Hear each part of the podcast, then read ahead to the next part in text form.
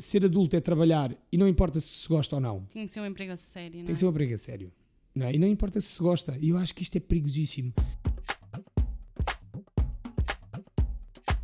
Olá, olá, bem-vindos a mais um episódio do podcast Bela Questão. Hoje estamos aqui com um convidado muito especial que eu tive o prazer de ouvir um dia que fui à fábrica Braço de Prata e no final decidi atirar o barro à parede e fui falar com o Pedro Tanger, que foi um dos protagonistas, que subiu ao palco para nos contar uma história extraordinária de mudança de vida.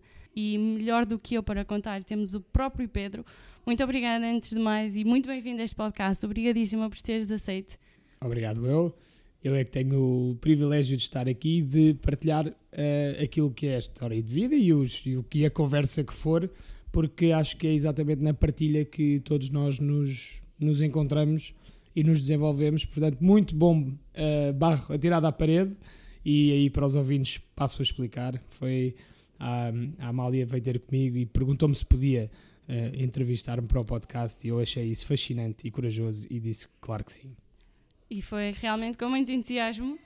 A história é muito especial e diferente de tudo aquilo que eu já ouvi em toda a minha vida, e por isso achei que vocês iam adorar perceber o que é que motiva uma pessoa a deixar uma carreira, como a advocacia, para arriscar eh, numa carreira em artes marciais. O que é que se passa pela cabeça e pelo coração de alguém que toma uma decisão destas? E hum, só para conhecerem um pouquinho mais do Pedro Tanger, vou pedir só que digas algo sobre ti que não a tua história. Tenho 37 És anos, de. sou de Lisboa, uh, vivi a minha vida inteira, uh, quer dizer, a, a pri- a primeira parte da minha vida vivia fora de Portugal. Sou filho de diplomatas e, portanto, andei a viajar o mundo isso foi algo que uh, afetou ou influenciou bastante depois todo o meu percurso a partir daí, porque houve decisões que eu tomei que uh, só pude tomar exatamente por ter referências diferentes daquelas que são as comuns. Portanto, tenho 37 anos, tenho dois filhos e sou professor de artes marciais profissional. Na verdade, agora já sou professor de professores, de professores. uh, e esta academia que começou há 10 anos, já na verdade já são três. Já damos aulas em muitos colégios. Vamos abrir a quarta. Uh, temos quase mil alunos ativos, portanto já lá vamos uh, como é que isto chegou tudo aqui e como é que há 10 anos isto era impossível. É fantástico. Se- nós, para ouvirmos a história completa, e eu agora tenho mesmo que fazer esta referência porque é importante, a história completa e foi gravada, quando eu a ouvi ao vivo, ela foi gravada para um podcast que se chama Conta-me Tudo. É Uhum. dirigido pelo David Cristina, João Diniz e Pedro Górgia. Uhum. e está disponível no Spotify. Portanto, vocês, se quiserem, estão mais de convidados a ouvir a história completa do Pedro Tanger, a contar como é que chegou aqui. Por isso, hoje vai ser uma versão mais breve, para depois podermos explorar perguntas ah, que nos permitam perceber o que é que se passa pela tua cabeça. Mas gostava de te convidar, assim, muito rapidamente, a contar-nos a tua história. Como é que tu mudas de vida e o que é que te motivou a mudar de vida? Hum, então, é assim, as, as pessoas acham muito fascinante a mudança em si de vida, mas a mudança não acontece, parece que acontece num dia, mas a mudança acontece durante muito tempo. E eu acho que isto é um dado importante, porque aparentemente para fora houve um dia que eu saí da advocacia e que mudei de vida, mas esse processo demorou 10 anos. Ou seja, eu, eu comecei a treinar eh, afincadamente artes marciais aos 16 anos, dava aulas aos 18, eh, mas fui tirar um curso superior porque isto não era uma via profissional para ninguém, eh, sobretudo para, os, para toda a gente à minha volta, para os meus pais, para, até para o meu instrutor, isto não era uma via profissional. O que é que os pais diziam? não, diziam que é muito giro, é muito giro, mas não vou viver disso. Quer dizer, era o que mais faltava estar a viver das artes marciais. Não, não dá. Não. Os meus pais, naturalmente, como quaisquer pais, querem eh, o melhor para os filhos e querem que os filhos tenham um percurso que seja seguro e que lhes dê saúde e, e- e felicidade, no fundo. E, e o que eles conheciam era que, de facto, não era possível viver das artes marciais. Não era uma profissão propriamente digna. A realidade das artes marciais em Portugal ainda era e, era e ainda é um bocado muito amadora. Não há uma indústria, mas com isso também vem toda uma percepção sobre o que é que pode ser o trabalho com artes marciais. É amador, é, é- é barato, é- mas também tem pouca qualidade. na Então, eu- altura tu pensavas assim, concordavas com o teu pai ou na realidade tu pensavas de forma diferente, mas aceitavas a visão dele? é, é um misto dos dois. Ou seja, eu por um lado concordava, porque dizia que de facto em Portugal parecia ser impossível, não conhecia melhor, e de facto à minha volta toda a gente que eu via era essa a realidade. Só não conseguia concordar com uma coisa que era fazer um trabalho porque o trabalho me pode dar resultados e não fazê-lo por gosto. Ou seja, eu iria para, para direito porque sabia falar, porque tinha jeito para falar, porque tinha jeito para discutir, qualquer coisa assim, já aquele clássico, não é? Então vou para direito, porque é abrangente. E depois isso vai-me dar um trabalho, e esse trabalho vai-me dar rendimentos, e é isso a vida. E foi isso que me deprimiu. Eu literalmente, ou seja, quando eu vou para a faculdade, no primeiro dia que eu estou lá, tinha percebido logo que não ia ser feliz ali. Fiz o curso todo.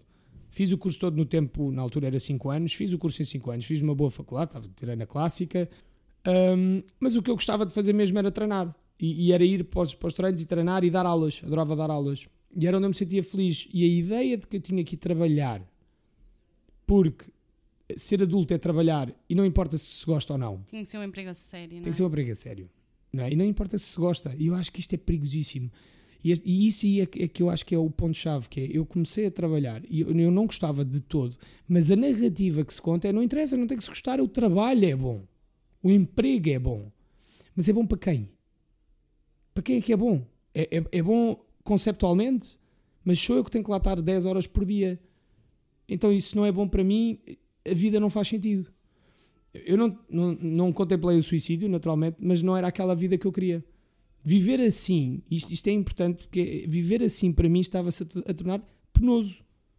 E portanto, a minha mudança começa naturalmente com uma resistência tremenda àquela dor de então a vida é ter um trabalho bom, mas em que não importa o meu estado emocional em relação a esse trabalho. E, portanto, este paradoxo é que começou a fazer aqui um, um ping-pong interior entre, ok, faço o que gosto, mas não tenho futuro faço um trabalho que eu não gosto, mas tenho futuro. E isto chegou a um ponto de ruptura. Quantos anos é que foram vividos nesse dilema? Bem, se eu tiver a contar com o curso, não é? O curso foram cinco, depois tive ali mais um ano de interregno de limbo em que eu não sabia o que é que havia de fazer e fui fui jornalista, fui, sei lá, fui, fui nada, fui pesquisador, fui, tive ali um ano de dar e pronto, eventualmente comecei o curso, o, o estágio, depois foram mais três anos e meio.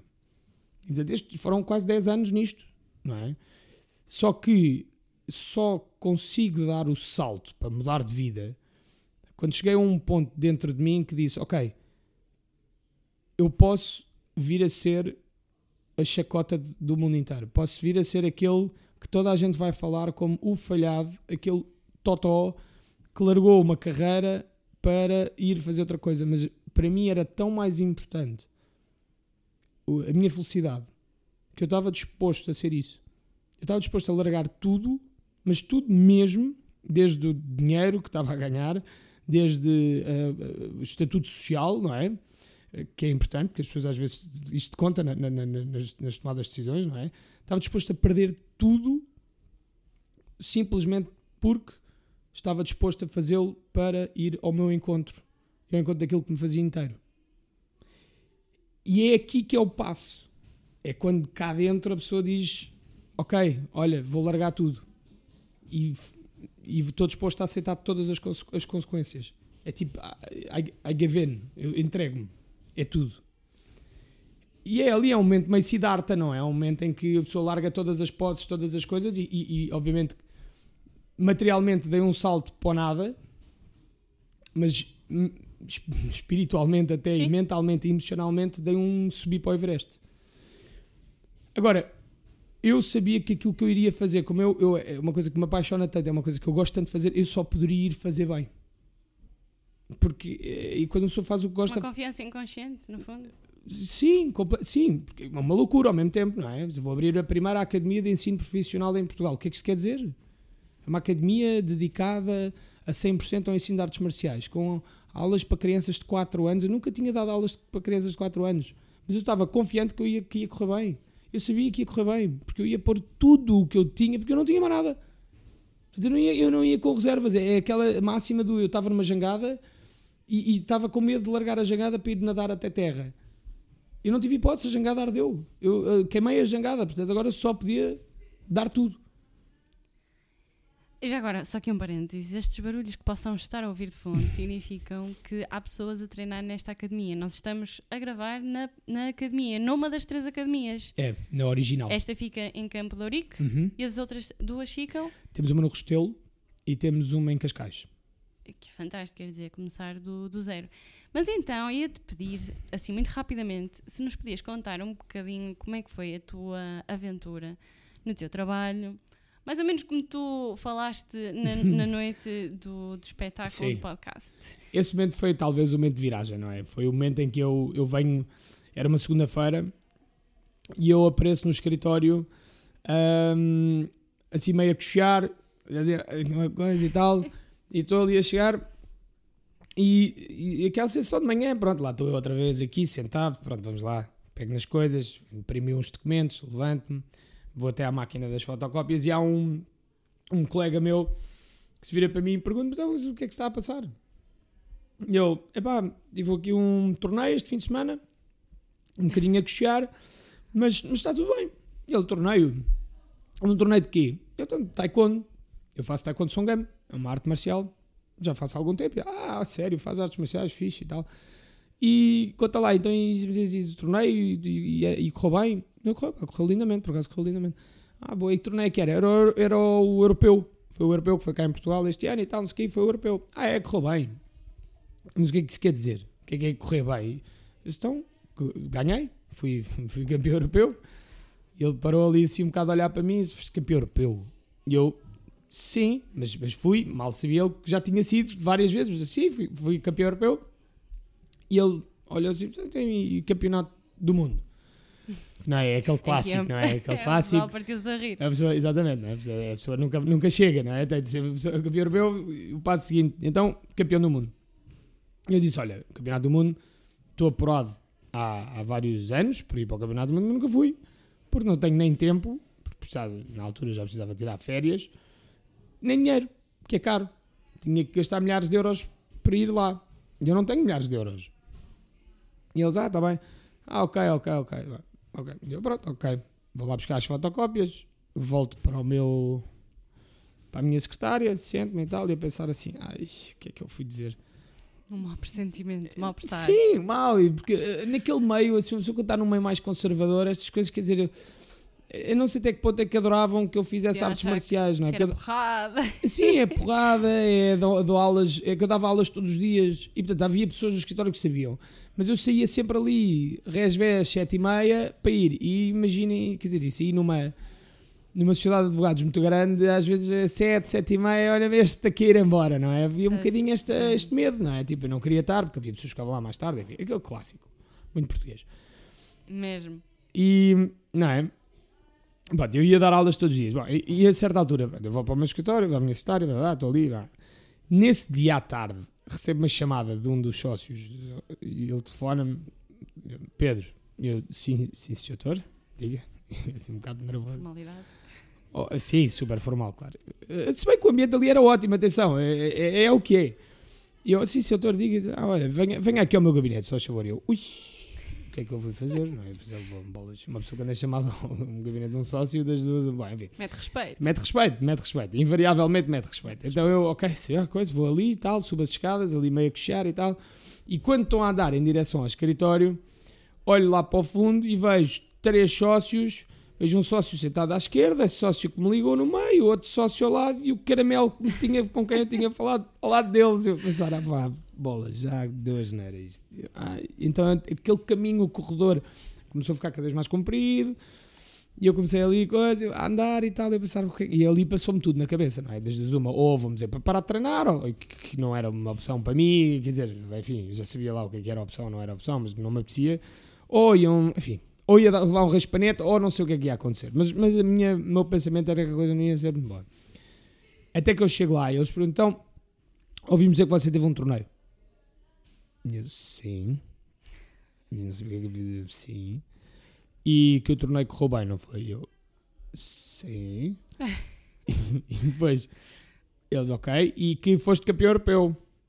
E Eu, sim. Eu ali já não sei o que é que- é vai sair daqui. Eu só estava a ver. Tanta pergunta. Não é? Eu sei. E que gostavas de ir ao Mundial. Eu, sim. E eu disse, ok, muito bem. E o que é que precisas para ir ao Mundial? Eu ali comecei a pensar, hum, que, como assim? Então eu disse-lhes, olha, preciso disto, preciso deste, desta quantidade de dinheiro, preciso desta quantidade de tempo. E preciso de ir. Eles, ok. Então, se assim é, nós queremos patrocinar a ida ao Campeonato do Mundo. Arrepiei-me nesta altura. É. E eu ali fiquei, pá. E foi aí que, aí que tudo começou a mudar. Ou seja, mas aquilo que é importante a reter, eu acho que isto é, isto é fascinante, que é uma coisa que já me aconteceu várias vezes na vida, que é, nós às vezes queremos mudança. E queremos que a mudança aconteça já. E é preciso dar tempo. Há, há todo um processo. Há um processo inconsciente, nosso. Há um processo sem querer ser demasiado pseudo-espiritual, mas há um processo uni do universo aqui que tem que acontecer. Há, há, uma maturação das ideias. Acho que existe o seu tempo. O tempo que eu passei e que eu demorei a chegar àquele momento-chave, que foram anos e anos, a dar aulas consistentemente todos os dias, a ir às competições, a treinar, a fazer, a tirar o curso, a ir trabalhar, e não sei o que mais, a, não, a, a, a, dificuldade que eu tinha em ir trabalhar e, no entanto, trabalhar, a capacidade de trabalho que isso me deu. Não é? Imagina que é, que é trabalhar numa firma de advogados daquele gabarito que era, que era abrir advogados, não sei se posso dizer, mas faço aqui a publicidade, mas sim, é uma sim, grande sim. firma, sim. mas que hum, abriu advogados, que é um dos maiores escritórios deste país, portanto, há um altíssimo nível de trabalho. E eu ali a fazer o trabalho, portanto, aquilo deu uma capacidade de trabalho inacreditável. Eu não adorava o que fazia, o que é que isso me deu como capacidade, gostando do que faço. É? Triplicou a minha capacidade de trabalho. E quando aquilo acontece, todos os anos para trás, de sofrimento e dificuldade e de, de dúvidas e de, uh, aquela persistência toda, de repente ali fez sentido. E se eu não tivesse tido esse, esse tempo todo de espera e de dificuldade e de lutar e de, não, e de persistir, eu não teria tido a capacidade para abrir a academia. E isto é que é fascinante.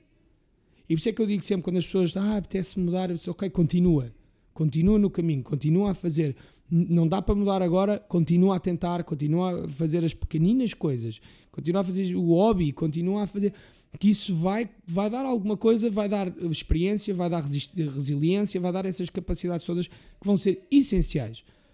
Quando o momento acontecer, vais ter a bagagem toda que precisas.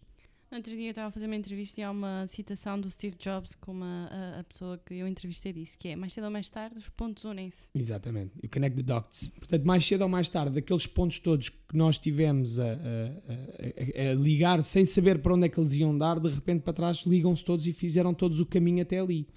E assim foi. Naquele momento, quando eu vou ao Campeonato do Mundo e chego ao Campeonato do Mundo, eu tinha tanta bagagem que tudo aquilo clicou. Quando eu chego lá e vejo centenas de instrutores do mundo inteiro, muitos deles com academias em países bem piores do que Portugal, e não sei o que, ia conseguirem fazer, e eu não sei o que mais, eu pensei, ok, eh, aquilo de repente fez-me tudo, tudo, tudo para trás, fez-me clique. E eu disse, ok, eu, consigo, eu já tô, eu consigo fazer isto. Eu consigo voltar para Portugal e fazer isto. Eu já, I got it.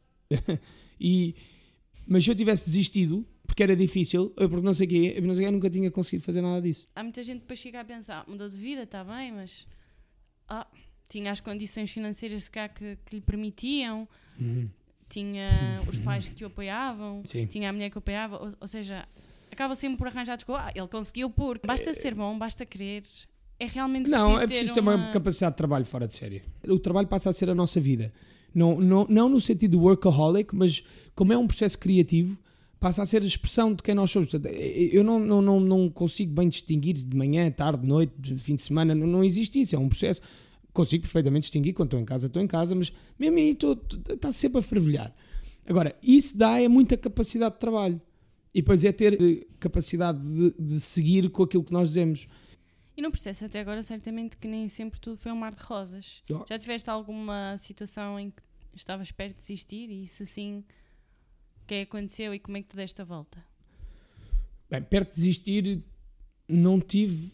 De desistir, não tive. Não, não, ou seja, desistir, desistir era, era, Eu adoro o que faço. Portanto, se seria desistir, seria fazer qualquer coisa que eu, que eu não gosto que faço, que eu não gostasse. Portanto, mas eu tive ali no primeiro ano, uh, quando eu abro a academia, a primeira, esta aqui em Campo que eu abro, e, e a minha namorada, na altura, minha mulher agora, estava, foi para o Brasil uh, trabalhar, eu fiquei cá e eu fiquei literalmente sem, ou seja, dei um passo para baixo, ou seja, não tinha carro, não, não tinha nada, eu, eu, tinha o dinheiro que tinha para pagar e, e, e, tudo bem, mas feliz da vida.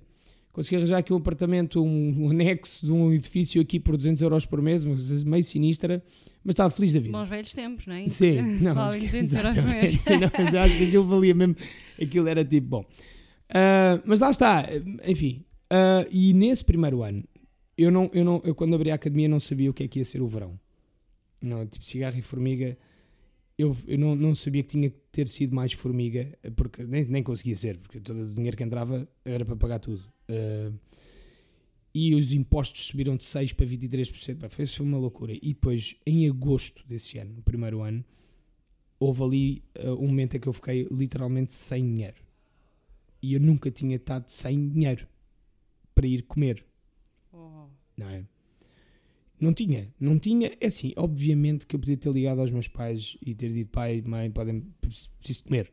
Obviamente que eles tinham arranjado, mas aquilo foi um momento que para mim foi, foi duríssimo, porque eu estava, lembro perfeitamente de estar sozinho, era agosto, meio de agosto, estar eh, aqui em cima, era aqui em cima o anexo, tipo Mr. Miyagi, vivia por cima da academia. E estava ali, estava sozinho, sentado no sofá da sala, a pensar, eu não tenho dinheiro para comer. Não tenho nada para fazer. Não- a academia está fechada porque era agosto e, e era uma altura que eu não tinha alunos suficientes para abrir em agosto sequer. E estava ali e tive três dias, dois, foi ao terceiro dia, depois mudou, mas tive dois dias assim. E aí foi duro. Porque eu pensei, se for para isto também não. Se for para isto também não, isto, isto é duro. Isto é muito duro. Não tenho dinheiro para comer, é muito duro. E aquilo fez-me ali um. Mas depois deu-me o efeito oposto, que foi de repente, porque é que três dias, ao terceiro dia mudou? Porque ao terceiro dia chegou setembro, as aulas recomeçaram, epá, e esse, esse setembro entraram, sei lá, 40 alunos novos e a partir daí, bom. E aí a partir daí a academia começou a bombar e eu comecei, pronto, depois tomei medidas para o verão seguinte, não é? E agora, assim, já apontei um bocadinho para o final. Eu gostava de saber se tu tens, assim, autores ou referências que te inspiram e que tu segues e que gostasses de partilhar connosco, que nos recomendas. Olha, vocês todos deviam ouvir esta ou esta pessoa. Eu tenho um mentor, bom, enfim, ele não tem livros escritos, que é o Chief Master von Schmeling, uh, que é alguém que tem um, uh, uma pessoa que se tornou meu mentor. Eu, eu, eu acho extremamente importante terem mentores. Portanto, o que eu quero dizer com isso é isso. Eu tenho mentores, sempre tive vários mentores ao longo da vida e foram chave. E por mentores são pessoas que estão dispostos, estão um bocadinho mais à frente no vosso percurso e estão dispostos a guiar-vos. Uh, eu tive essa sorte, o Chief Master von Schmeling tem 50 academias uh, nos Uau. Estados Unidos. É um tipo, sim, uma história de vida incrível. Era pobre, nasce pobre no Paraguai, hoje em dia tem, tem 50 academias nos Estados Unidos. Portanto, é daquelas histórias que vale a pena uh, descobrir também. Um, e portanto, eu, eu tenho um mentor, uma pessoa que, que às vezes eu ligo e estou co- confuso e não sei o quê, e ele dá-me um conselho. Portanto, se puderem ter isso na vossa vida, tenham e nas várias áreas é da vossa vida. É preciso. Livros. Eu sou totalmente a favor de vocês estarem sempre a ouvir podcasts e, e audiobooks. Eu ouço muito audiobooks. Eu também. É, é mesmo, porque é, é tipo de ouvir palestras das pessoas mais inteligentes do mundo. Portanto, eu, eu confesso que, que, sei lá, eu ouço de tudo e quanto mais, quanto mais ouvirem, quanto mais educarem, quanto mais. Se, e, de várias áreas da vossa vida, sejam pluralistas, quer dizer, ouçam várias coisas. Algum audiolivro que recomendes? Olha, eu, olha, este que agora, o último que saiu do. hum, hum, que, que tem aquela palavra feia e tudo, tem aquele palavrão na capa, o do.